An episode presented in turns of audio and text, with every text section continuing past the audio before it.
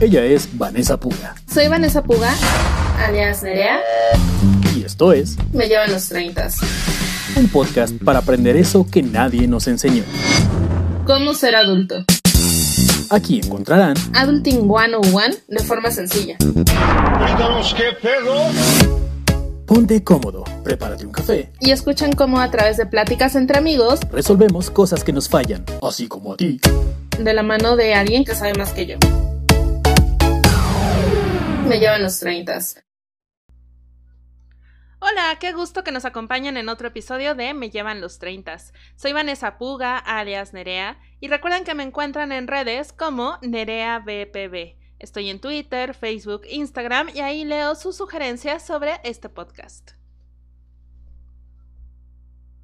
El día de hoy me acompaña Sandra Montalvo, quien es egre- egresada de la Facultad de Psicología de la UNAM, formada en la atención terapéutica a la violencia de género y seminarios de formación desde el psicoanálisis. Cuenta con experiencia en acompañamiento psicosocial y peritajes psicosociales. Se especializa en práctica psicoanalítica. Su escucha está atravesada por el feminismo interseccional, la decolonialidad y el pensamiento crítico.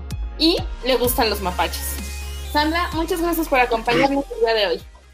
Pues muchas gracias, Vane, por la, por la invitación y me parece pues muy apropiado el término de me llevan los 30, ¿no? Porque pienso que, que es una transición este, curiosa, eh, es como transicionar de la adolescencia a la adultez de alguna manera, entonces pues uno no sabe qué hacer, ¿no? En general eh, escucho mucho pesar y mucha queja por esta cuestión de, de los 30 y ser adultos.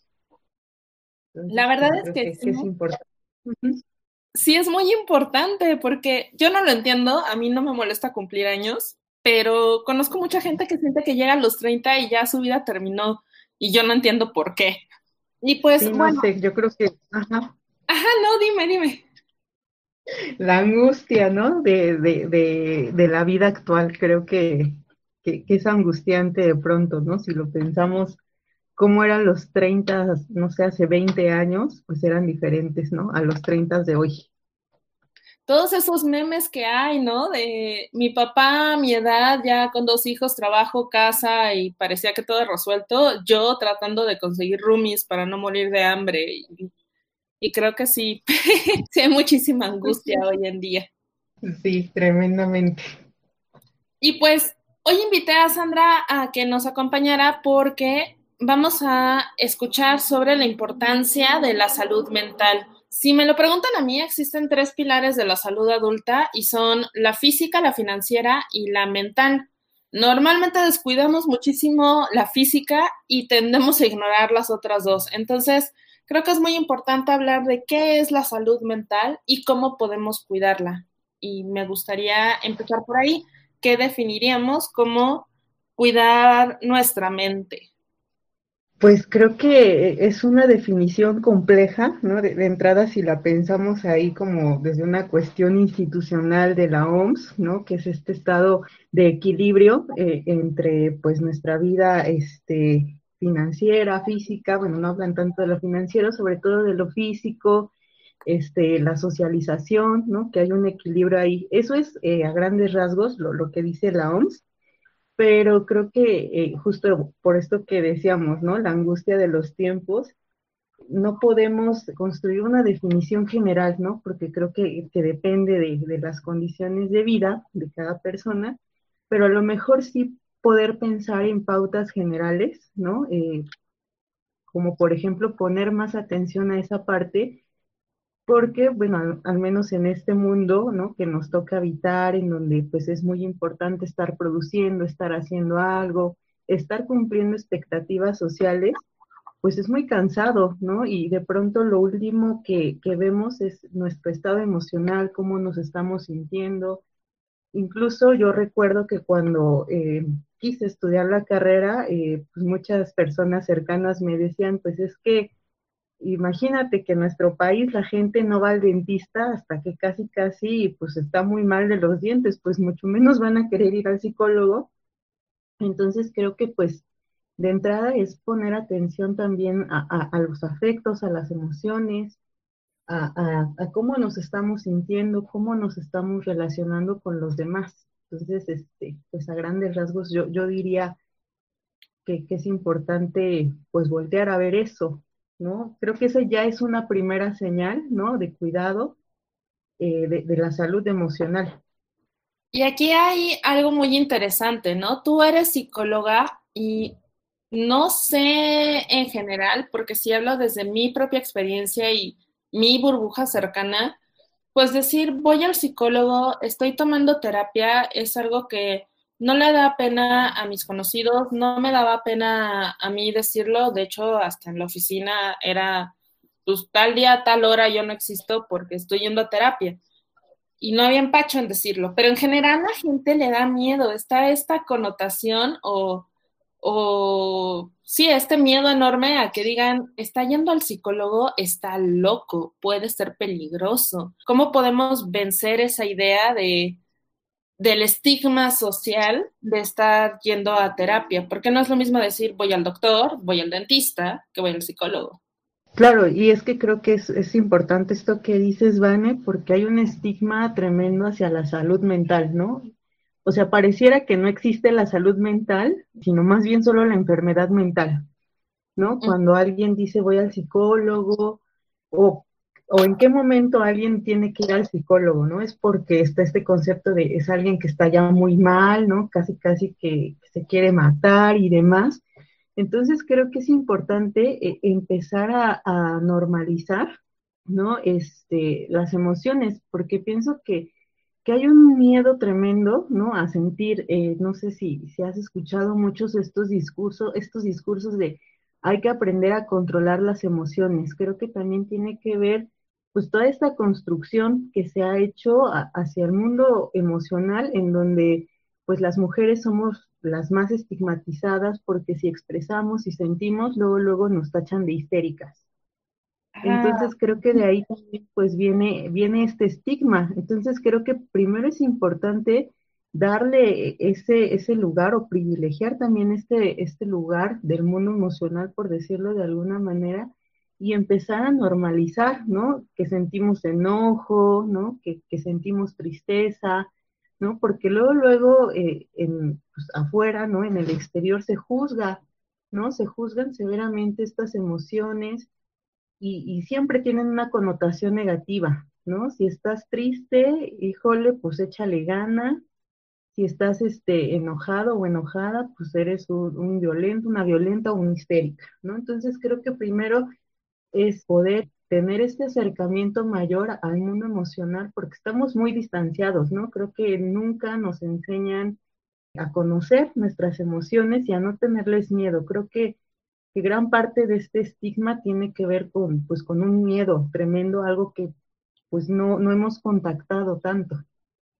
Y mira, no eres la primera invitada a este podcast que menciona eso, ¿no? Estar en contacto con nuestras emociones. En efecto, no nos lo enseñan y nos dejan con la idea de que hay emociones positivas y emociones negativas y si sientes las negativas tienes problemas. Entonces, ¿cómo podríamos empezar a contactar con nuestras emociones?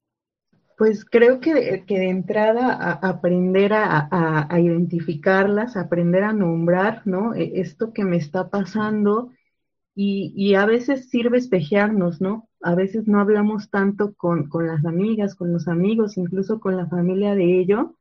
Entonces empezar a poder hablar de, eso, ¿no? con las personas cercanas, creo que es importante poderlas nombrar, te decía, poder naturalizar esos procesos, lo, pienso, ¿no? Ahora ya este, en personas adultas, ¿no? Poderlo hablar eh, con las personas más cercanas, ¿no? Darnos el chance de sentirlas, ¿no? Porque a veces las sentimos y nos aterra y, queremos evadir, ¿no? Entonces, pensar que, que, son este, inherentes a nosotras y a nosotros, y con los niños, yo creo que que trabajar, ¿no? Con las infancias también es importante desde ahí, ¿no? Pero creo que primero tendríamos que asumirlos, nosotras, nosotros, como adultos, te decía, verlas como un proceso normal, como algo parte de nosotros, como algo también que, que nos ayuda, ¿no? No como esta connotación negativa de la que hablábamos, sino más bien como algo que también nos está ayudando. darles un lugar, ¿para qué me sirve el enojo? ¿No? ¿Para qué me está sirviendo la tristeza? ¿O por qué la estoy sintiendo? Y esto también, pues, se lo podemos transmitir, ¿no? A, las infancias, ¿no? Naturalizar el hecho de hablar de, esto que estoy sintiendo, ¿no? Creo que también es importante quitarles eh, eh, el género a las emociones, ¿no? Porque a veces las niñas son las más sensibles y, los hombres los que se enojan, ¿no? Este, como que un hombre que se enoja no hay problema, pero si una mujer se enoja, pues hay un grave problema, O si un hombre llora también. Entonces creo que también es importante quitarles este peso del género a las emociones y poder permitir que, que fluyan, sentirlas. No es tan sencillo, pienso que es algo que hay que estar ejercitando pues todos los días. Híjole, y tenernos mucha paciencia, ¿no? Sobre todo si llevamos más de 30 años ocultando las emociones, tratar de que de un día para otro las podamos aceptar es un poquito irreal, ¿no? Sí, ¿no? Y creo que justo por esto eh, el espejeo, ¿no? Con otras y con otros, ¿no? Como bien dices, a, nuestros treinta y tantos, pues podernos espejear con los otros, incluso poder poner estos temas sobre la mesa ¿no? E, e, en, charlas este, informales, ¿no? Porque a veces e, es importante acudir a terapia, pero también poderlo, poder sacar estos, estas emociones, ¿no? A otros espacios, creo que es importante, ¿no? Te decía esta cuestión de naturalizarlo, ¿no? En las charlas, con la familia, con los amigos, pero como dices, es un proceso que es de a poco a poco, ¿no? Tampoco es es tan rápido, pero por lo menos eh, dar cuenta, ¿no? De, que hay otra posibilidad de relacionarnos con las emociones, creo que es importante. Claro, porque seguro, o sea, ir a terapia, pero no platicar todo lo que le volcamos al psicólogo a nuestra gente cercana, pues sigue siendo un poquito guardarnos las cosas, ¿no? Pues sí, ¿no? Es como también esta otra parte de, podernos acompañar, ¿no? A veces eh, cargamos y, guardamos muchas cosas y las vivimos de forma muy solitaria, ¿no? Por miedo a este juicio, de, de qué van a pensar, pero al final creo que también el acompañamiento, el podernos hacer acompañar de otras y de otros, eh, pues ayuda, ¿no? También a, a podernos este, sentir sostenidas, sostenidos y también a, ver, ¿no? Desde otra perspectiva esto que estamos sintiendo, porque no somos las únicas que lo sentimos, sino poder externar, pues es dar cuenta de, ah, caray, hay, hay muchos que sienten esto, hay muchos que se enojan por las mismas cosas o que han transitado por experiencias similares y, creo que el hecho de sentirnos acompañadas, pues pues rompe un poquito también con ese, ese, ese estigma, decir, ah, pues yo también me siento así, o yo también expreso así mi enojo o yo también lloro por estas cosas. Y aparte, sobre todo por el contexto en el que estamos, ¿no? O sea, creo que eh, el contexto de, confinamiento, la pandemia, pues nos invita también a, voltear a ver un poco más, pues esta parte tan íntima de nosotros y poderlo externar, podernos conocer también de esta, de esta otra manera. Creo que pues no, no hay digo, pese al, contexto tan horrible, pues es un buen momento también para echarnos un clavado en nosotras mismas o nosotros mismos y ver qué onda con lo que estamos sintiendo, ¿no? Incluso ahora eh, poder hablar a lo mejor del miedo, ¿no? A la incertidumbre que, estamos pasando, creo que es algo que, que podríamos potenciar en este momento. Sobre todo creo eso, o sea, la pandemia nos rompió muchísimos esquemas porque pasamos de ser hiperproductivos a estar encerrados y no saber qué hacer con nosotros mismos porque estamos encerrados y nos pusieron un freno de mano que nadie esperaba que ocurriera.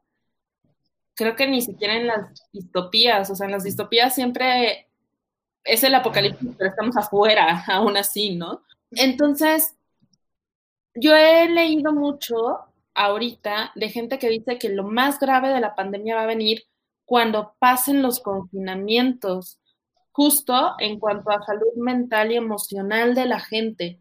¿Cómo podríamos empezar a manejar ahorita estas emociones hacia la distancia, así, o sea, cómo puede haber un acompañamiento, digamos, si estamos enclaustrados y cómo podemos acompañarnos post pandemia? Porque seguimos sin saber, estamos en esta incertidumbre de en qué momento nos van a dejar salir.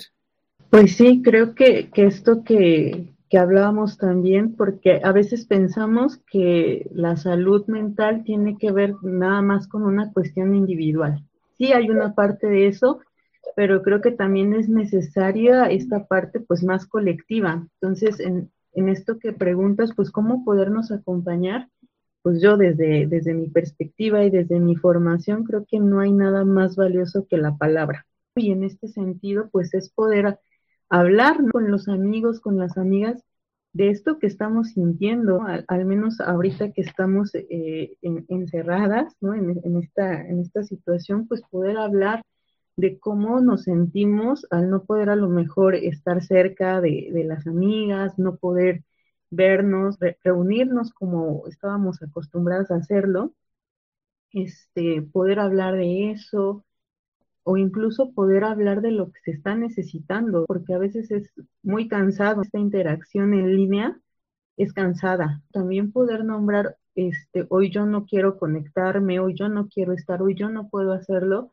creo que también es importante poder externar eso con los demás, al menos ahorita que, estamos todavía este, en confinamiento y fuera de, creo que también e, es importante empezar a, a dar cuenta de, qué es lo que estamos sintiendo, si es miedo, identificar qué es lo que nos está angustiando justamente para poder trabajar en ello.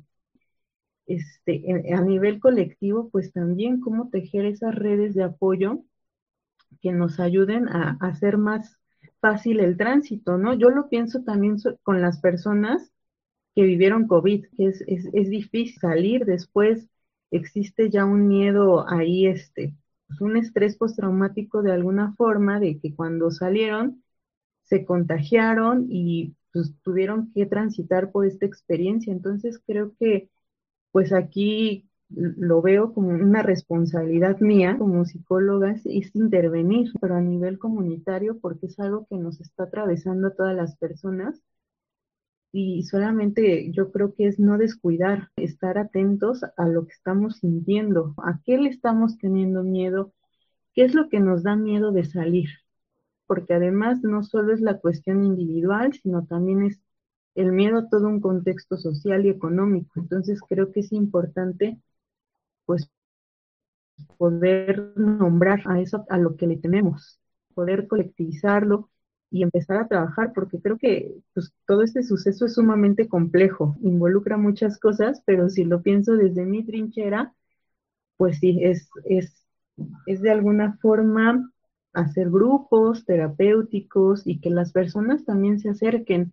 Algo que yo celebro mucho es que sí se abrieron muchísimos espacios gratuitos de parte de la Secretaría de Salud para la atención psicológica. Entonces, no dudo que instancias como la misma Facultad de Psicología, ¿no? Este, la UAM y otras universidades pues sigan trabajando porque yo pienso que puede haber mucho estrés postraumático después de esto, entonces nada mejor que estar atentas y atentos y poder trabajar para que no nos llevemos esto para pues para los siguientes años de la vida. El llamado síndrome de la cabaña, que muchos han hablado ahorita de eso, ¿no? El tener miedo, pero no, no lo mencionan normalmente así, sino ponen el no quiere salir.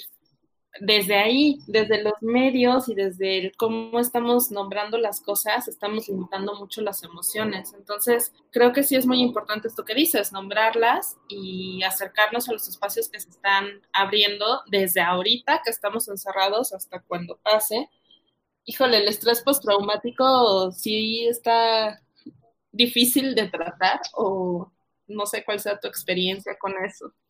Pues en tanto se pueda trabajar, es, es que de entrada lo complejo es que las personas quieran hablar cuando hay una distancia corta entre el periodo de estrés, ¿no? Y ya cuando se, se desarrolla el, pues, e, este síndrome.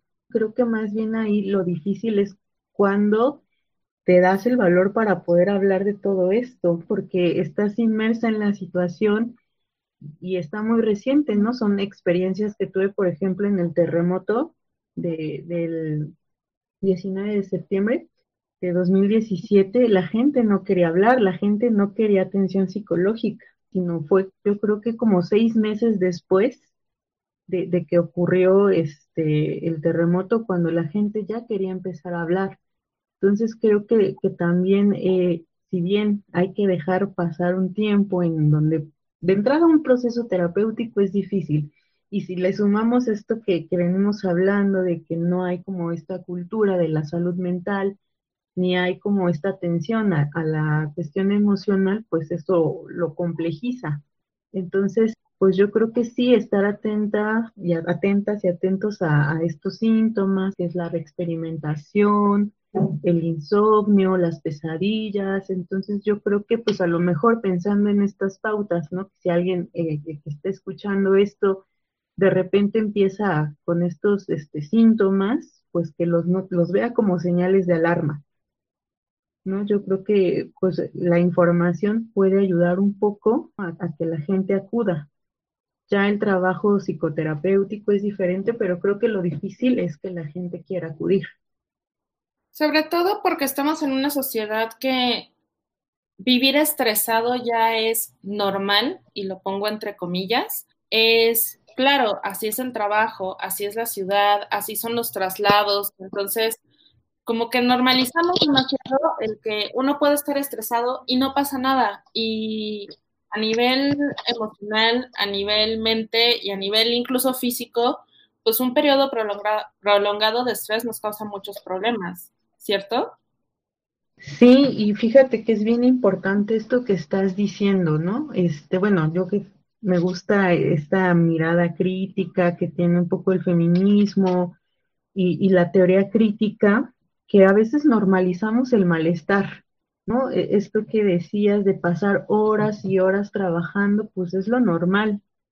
Entonces no notamos cuando ya estamos en un grado de estrés tremendo y después del estrés viene la depresión y no sabemos por qué o a lo mejor ni siquiera lo, detectamos. Hace poco platicando con una amiga, ella me, decía, es que creo que siempre he estado deprimida y no, no, no me había dado cuenta, ¿no? Porque así vivía. Entonces creo que es importante eh, pues dejar de normalizar pues las condiciones de vida en las que vivimos, que es largas jornadas laborales, grandes traslados, ¿no? Incluso, no sé, hay gente que se hace tres, cuatro horas de su trabajo a su casa y ida y vuelta, entonces creo que es importante dejar de normalizar el malestar.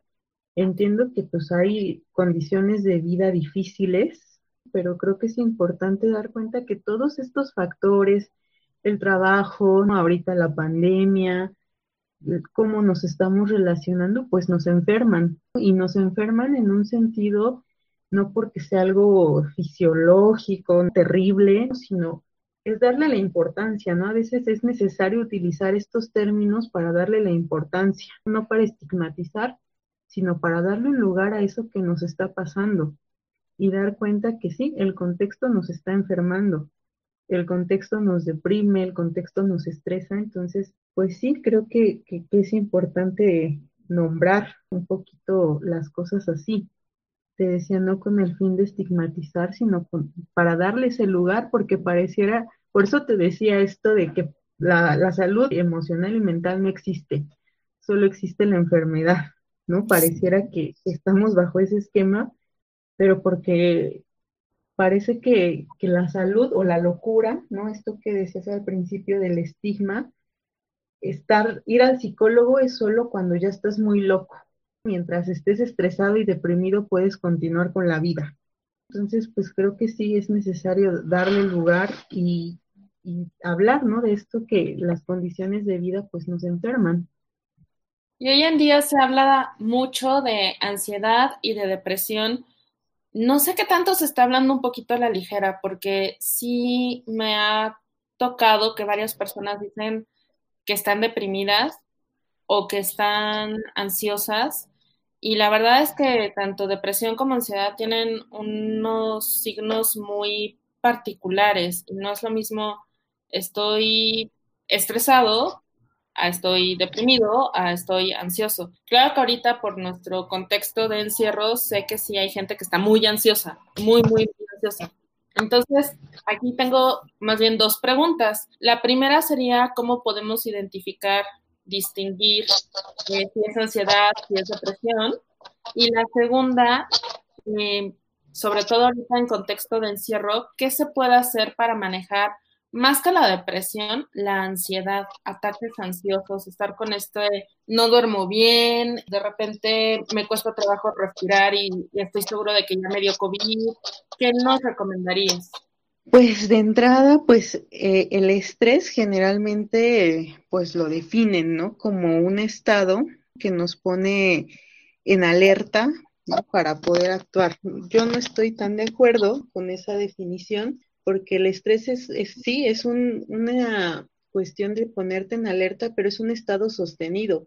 Entonces, cuando este estado de alerta es sostenido, pues es cuando vienen las dificultades para dormir, ¿no? Este, las taquicardias, ¿no? Entonces, el estrés, pues es eso, como este estado de alerta sostenido, que incluso hay problemas ya a nivel fisiológico, problemas gastrointestinales y demás.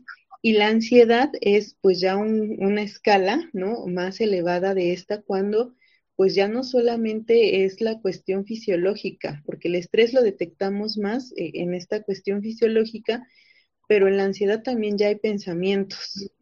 Todo el tiempo estar pensando, cuando pues ya de de plano ya no hay un, control y puede vivirse ya en una situación más generalizada. El estrés puede ser a lo mejor nada más por el trabajo, pues por situaciones específicas, pero la ansiedad es cuando ya no hay un control y ya es una cuestión más generalizada. Ya te impide pues hacer cosas de tu vida cotidiana.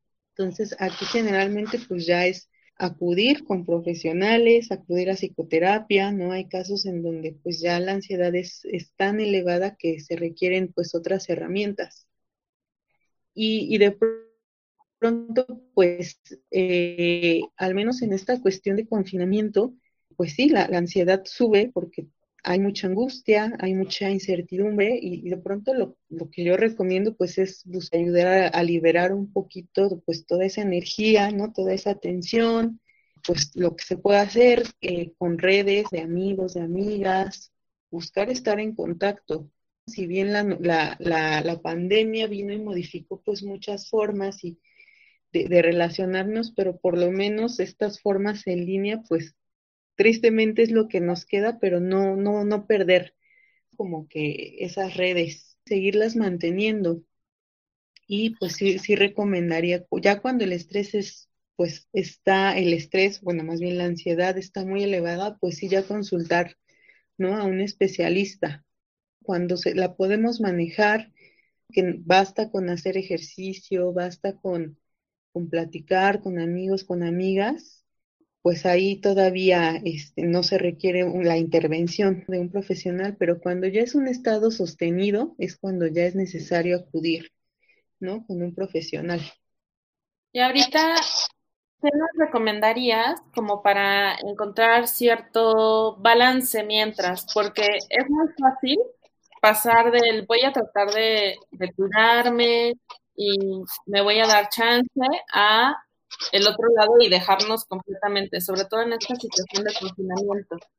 Me explico un poquito porque platicando yo sí he procurado estar muy en contacto con mi gente cercana y de repente es el quiero hacerlo todo porque tengo más tiempo y ya eliminé el tiempo de traslado, pero llega la mañana y no me quiero parar y me cuesta trabajo pararme y, entonces empiezo el día mal porque me estoy sintiendo mal de que no me paré temprano y no hice ejercicio y no hice yoga y no leí. Como que todos están muy influenciados ahorita con, si no sales hablando mandarín y habiendo leído un libro por semana y, y no sé qué tanto de la pandemia, es que te falta disciplina, no es que te faltara tiempo. Y creo que seguimos siendo muy, muy duros nosotros mismos en cuanto a me siento mal, estoy en incertidumbre y no sé qué va a pasar. ¿Qué podríamos hacer?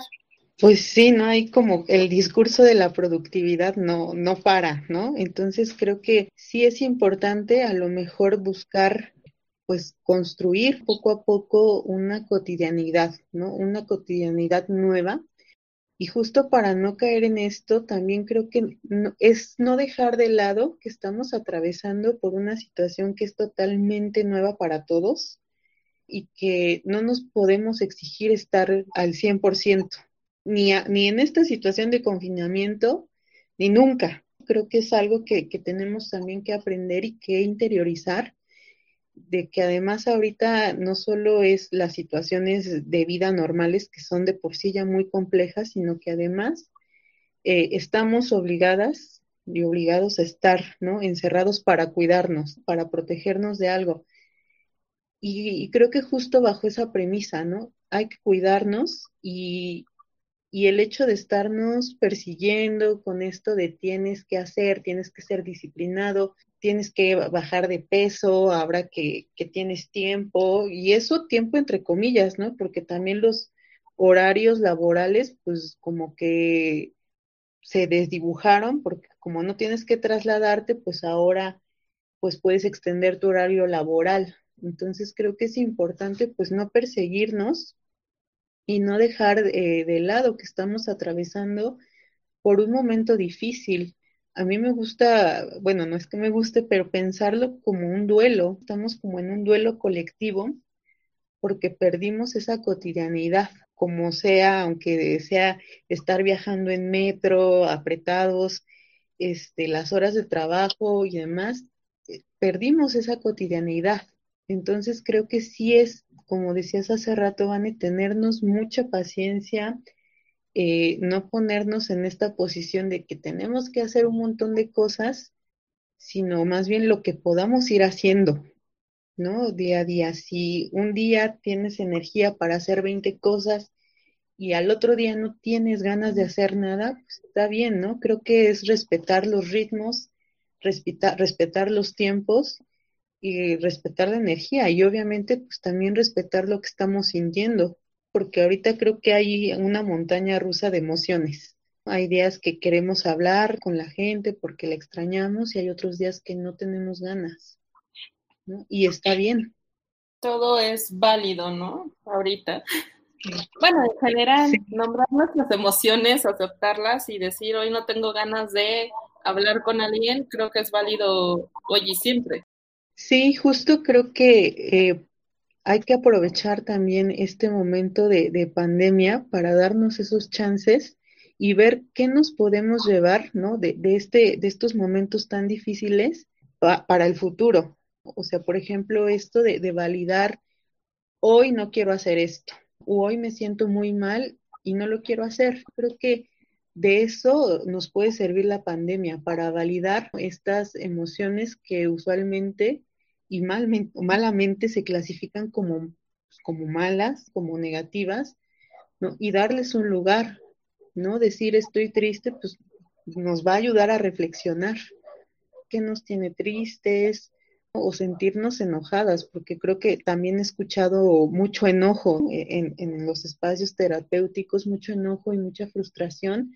Entonces también, ¿qué vamos a hacer con este enojo y con esta frustración? Creo que, es un muy buen momento para voltearnos a ver. Este, yo creo que esa es una, una de las recomendaciones para poder cuidar nuestra salud. Es un ejercicio complejo, e, es, es difícil, pero a lo mejor, no sé, con una pregunta todos los días, ¿no? De cómo te sientes hoy, esta pregunta que, que nos podemos hacer y a lo mejor darnos pues, unos minutos al día para poderla contestar. Y contestarnos honestamente, porque es muy fácil cuando nos preguntan cómo estás, la respuesta automática es decir, bien. Sí, sí, sí, es como la, la, la convención, ¿no? La convención social de decir estoy bien y como dices, hacer este ejercicio de honestidad, que además es un ejercicio para nosotros. Aquí no, no hay cabida para esas condiciones sociales sobre todo con nosotros mismos, ser muy honestos con nosotros mismos, ya echarle todo el rollo al jefe o algo así, pues que no, pero, pero empezar el día preguntándonos creo que es bastante interesante. Pues sí, ¿no? Y ahí buscar la forma de, de expresar, ¿no? Esto que, que, estamos sintiendo, ¿no? Hay quienes les gusta expresarlo escribiendo, hay quien, a quien le gusta dibujar, ¿no? hay quien le gusta, este, pues estarlo hablando, Tampoco, como decía, se trata de cargarle ahí todo el rollo emocional a las personas cercanas, sino también hacernos responsables de eso que, que estamos sintiendo, ¿no? Esto que decía, a ver, ¿qué voy a hacer con este enojo? ¿Qué voy a hacer con esta tristeza? Muchas veces no sabemos muy bien qué hacerlo, más bien cómo hacerlo o qué hacer con eso, pero pues a veces por eso es importante, ¿no? Este acompañamiento emocional un poquito para ir este, desestigmatizando esto, que ir al psicólogo no es estar loco, sino más bien es estar experimentando algo, este, pues normal. Yo, yo te decía, el contexto en el que vivimos, pues es, pues es tremendo, ¿no? Es estar lidiando con muchísimas cosas todos los días, desde tiempos de traslado, estrés, esta cuestión de, de competencia a veces en el mundo profesional. Entonces, poder decir, ¿cómo no nos vamos a enfermar por eso? ¿Cómo no nos vamos a sentir mal viviendo de esa manera? Entonces creo que somos muchos los que estamos en, esa situación, ¿no? De sentirnos mal por el contexto, de no saber cómo relacionarnos y, y justo porque no tenemos una educación emocional, porque no, nunca ha sido como algo de interés, pero en ese sentido es ir naturalizando el poder cuidar nuestra salud emocional, nuestra salud mental de que estamos siempre, independientemente de la pandemia, en un contexto difícil. Estamos socializadas eh, a partir de una cultura, pues, un tanto, este, pues, alejada, ¿no? De, de, de las emociones. ¿Ibas a decir algo, Vane? No, no, no, está perfecto. Sí, entonces creo que, pues sí, la, la, la tenemos difícil. Vivir es difícil, entonces pues a veces es importante acudir con alguien, ¿no? Para ayudar a sostener. A mí me gusta mucho pensar desde el dolor que experimentamos. Creo que hablar de dolor implica hablar de algo muy humano, porque siempre nos duelen cosas. Que si no vemos a las amigas, que si el desamor, que si los duelos, o sea, creo que hay muchas cosas en la vida que nos generan dolor y a veces es difícil poder sostener ese dolor solos. ¿no? Y entonces el acompañamiento, la escucha desde una perspectiva pues, profesional nos puede ayudar. ¿no? A mí me gusta pensar la psicoterapia como un proceso ¿no? que ayuda a sostener nuestro dolor. Entonces, si pensarlo de esa manera nos ayuda a quitar pues este estigma de la locura, pues creo que, que sería este pues un movimiento importante. Eso está muy interesante, pensar, o sea, cambiar cómo vemos la psicoterapia y creo que es una buena forma de acercarnos al final de nuestro programa del día de hoy. Antes de despedirnos, Sandra, me encantaría ver dos cosas contigo. La primera, si hay una cosa que la gente se tiene que llevar después de escucharnos, ¿qué sería? Y eh, dónde te pueden encontrar o hacia dónde se puede dirigir la gente que esté interesada en empezar un proceso psicoterapéutico. Pues yo creo que algo de, de, lo que me gustaría que se llevaran, pues está relacionado con esto último que decía del dolor, ¿no? O sea, hay muchas cosas en los procesos de vida que nos duelen y a veces es difícil sostenerlos por nosotros mismos. Entonces, el acudir a un proceso terapéutico es eso, que alguien nos ayude a sostener este dolor, poder tener otras perspectivas para que el dolor sea minore. Entonces, creo que con eso, pues me gustaría que se quedaran, que el dolor, pues, eh, es parte de, de, la vida. Y no porque tengamos que estar este, sufriendo todo el tiempo, ¿no? Sino como un proceso natural y que no lo tenemos que estar sintiendo todo el tiempo.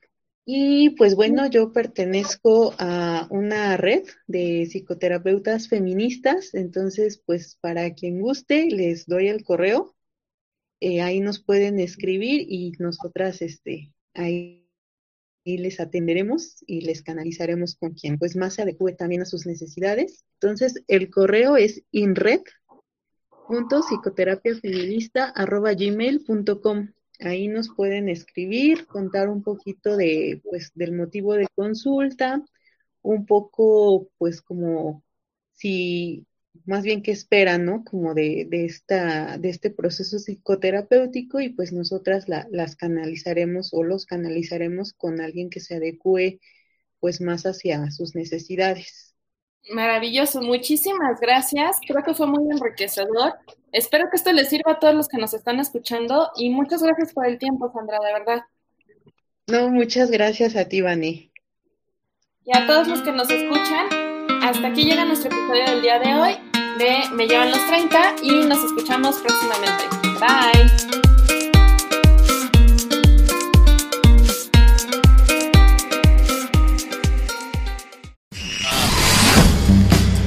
Ella fue Vanessa Puga. Soy Vanessa Puga, alias Nerea. Y esto fue Me llevan los 30. Un podcast para aprender eso que nadie nos enseñó. ¿Cómo ser adulto? Esperamos que hayas encontrado aquí Adulting 101 de forma sencilla. qué pedo.